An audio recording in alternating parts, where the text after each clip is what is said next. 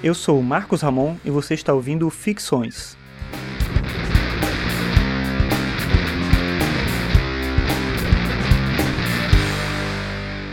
Esse é o episódio 50 e o tema de hoje é Disciplina, Controle e Biopoder.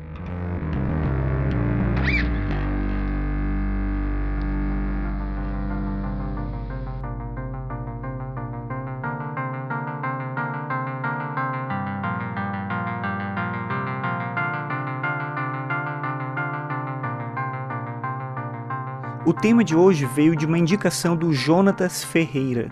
Ele me mandou um e-mail sugerindo essa discussão do biopoder, da sociedade de controle a partir do Foucault. E aí eu agradeço já a ele a dica e peço que se você tiver também alguma coisa, algum tema que você acha que é legal, que você mande para mim, compartilhe. Se eu achar que eu tenho condições de falar um pouco sobre isso, eu trago a discussão. E é mais ou menos isso que eu vou tentar fazer hoje, né? Vou acolher esse tema que o Jonatas propôs e tentar tratar aqui da melhor forma que eu conseguir. Então, eu fiquei pensando como que eu podia abordar a questão e eu achei que era interessante começar com um livro do Foucault, na verdade com uma discussão que aparece no início de um livro do Foucault, que chama As Palavras e as Coisas. Esse não é um livro em que ele trata da questão do biopoder, pelo menos não de forma direta, mas logo no início ele faz uma análise do quadro As Meninas, de Velázquez.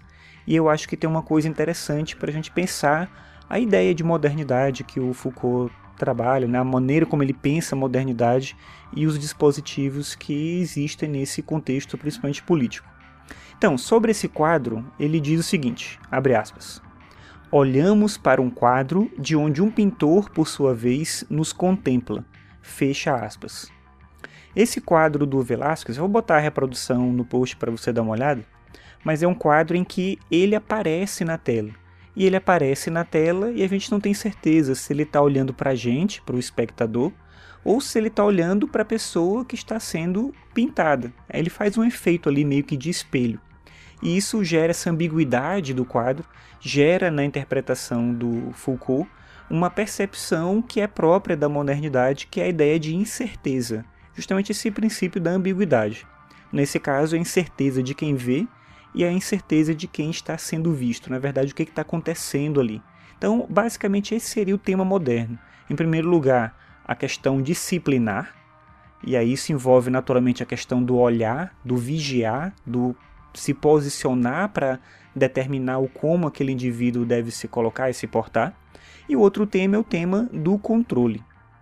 A sociedade disciplinar é uma sociedade em que a dominação ela se dá através de uma, mais ou menos uma rede, como se fosse uma rede ramificada de dispositivos, de aparelhos, de tecnologias que produzem ou tentam produzir, pelo menos, os costumes, os hábitos e as práticas produtivas dos indivíduos. Então é isso que acontece quando a gente vai para a escola, por exemplo, e a gente aprende a se comportar de determinada maneira, a gente tem acesso aos conhecimentos todos na mesma época, é um conhecimento que ele é voltado para o mundo do trabalho, então tem a ver aí com determinadas práticas sociais que são comumente aceitas. A gente aprende que votar faz sentido porque é participar da democracia. A gente aprende que a gente tem que pagar imposto. Então tudo isso é faz parte dessa estrutura disciplinar de acordo com o Foucault. Mas formatar o indivíduo através dessa racionalidade, através desse tipo de percepção do mundo social, não é, digamos assim, o suficiente. E aí que entra o aspecto do controle, do biopoder. O biopoder, nesse contexto, é a supremacia do controle sobre os corpos dos indivíduos, que o Foucault chama, né, ele denomina assim, de corpos dóceis. Então, a disciplina torna o corpo dócil e o biopoder passa a agir sobre esse corpo para tornar ele adequado ao aparato é, de funcionamento da própria sociedade. Mas esse biopoder só faz sentido em um tipo de sociedade que defende ou que vende a ideia de que a democracia é um ideal para todos, mas que na verdade trabalha a democracia como uma forma de gerar o que o Foucault pensa, denomina de alienação autônoma. Então, dentro desse contexto da democracia, não só da democracia, mas da sociedade disciplinar e de controle como um todo, o indivíduo tem que acreditar que tudo aquilo que ele faz é para a emancipação dele, quando na verdade ele está contribuindo para a própria alienação. E esse seria o jogo de ilusão, né? o jogo de ambiguidade que envolve a própria modernidade. O Thomas Hobbes escreveu bem antes do Foucault que conhecer é poder. E aí o Foucault amplia isso para um outro campo quando ele afirma o seguinte, abre aspas, a vida tornou-se agora um objeto de poder, fecha aspas. Então não é mais só a questão do conhecimento, mas é a questão de como a gente pode controlar e gerenciar a vida como um todo. A ciência é importante, a tecnologia a técnica é importante, mas ela se torna cada vez mais importante quando a gente consegue tomar conta da vida como um todo, não só de um indivíduo em específico, mas da comunidade em geral. Então, a partir disso, a gente pode entender que a disciplina moldava o indivíduo nas instituições, nas escolas, nos hospícios, nas repartições públicas, moldava e molda ainda, né? De certa maneira isso obviamente ainda acontece. Mas o biopoder, ele consome o indivíduo, absorvendo a individualidade dele.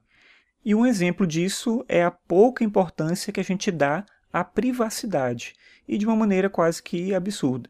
Eu tenho um outro podcast que chama Ano Bissexto, que eu faço uma reflexão por dia, e num dos episódios eu falei sobre o My Activity, Minha Atividade, que é um dashboard, digamos assim, uma tela do Google, em que ele apresenta todas as informações que ele coletou sobre você.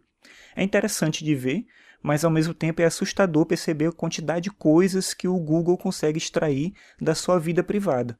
Mas as pessoas não se dão conta disso, ou se se dão conta disso, elas não se importam, porque elas acreditam que elas é que fazem uso do serviço. Mas na verdade somos nós que somos o produto. E o biopoder é exatamente isso. Ele transforma o indivíduo no produto. Um produto político, um produto de consumo, em alguma medida, um produto de valores.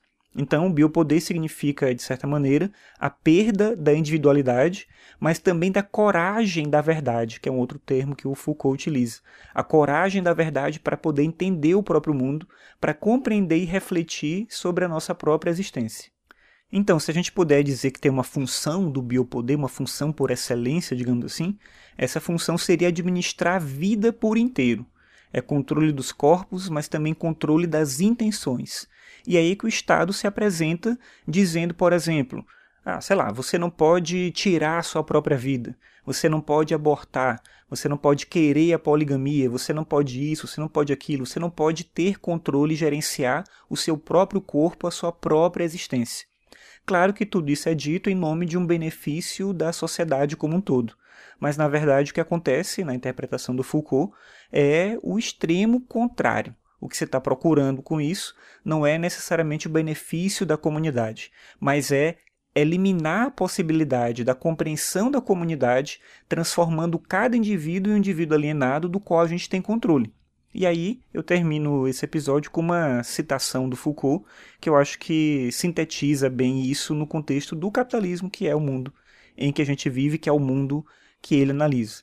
Então ele diz o seguinte, abre aspas: Para a sociedade capitalista é a biopolítica que mais conta, o biológico, o somático, o corporal. Fecha aspas.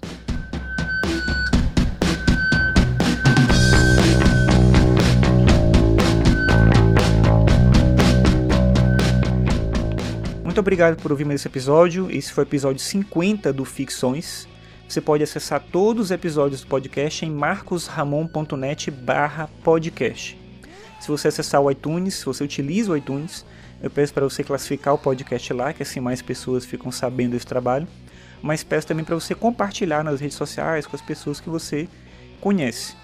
No próximo episódio, no episódio 51, eu vou falar sobre economia da atenção. Então é isso. Aguardo você aí no próximo episódio. Até lá.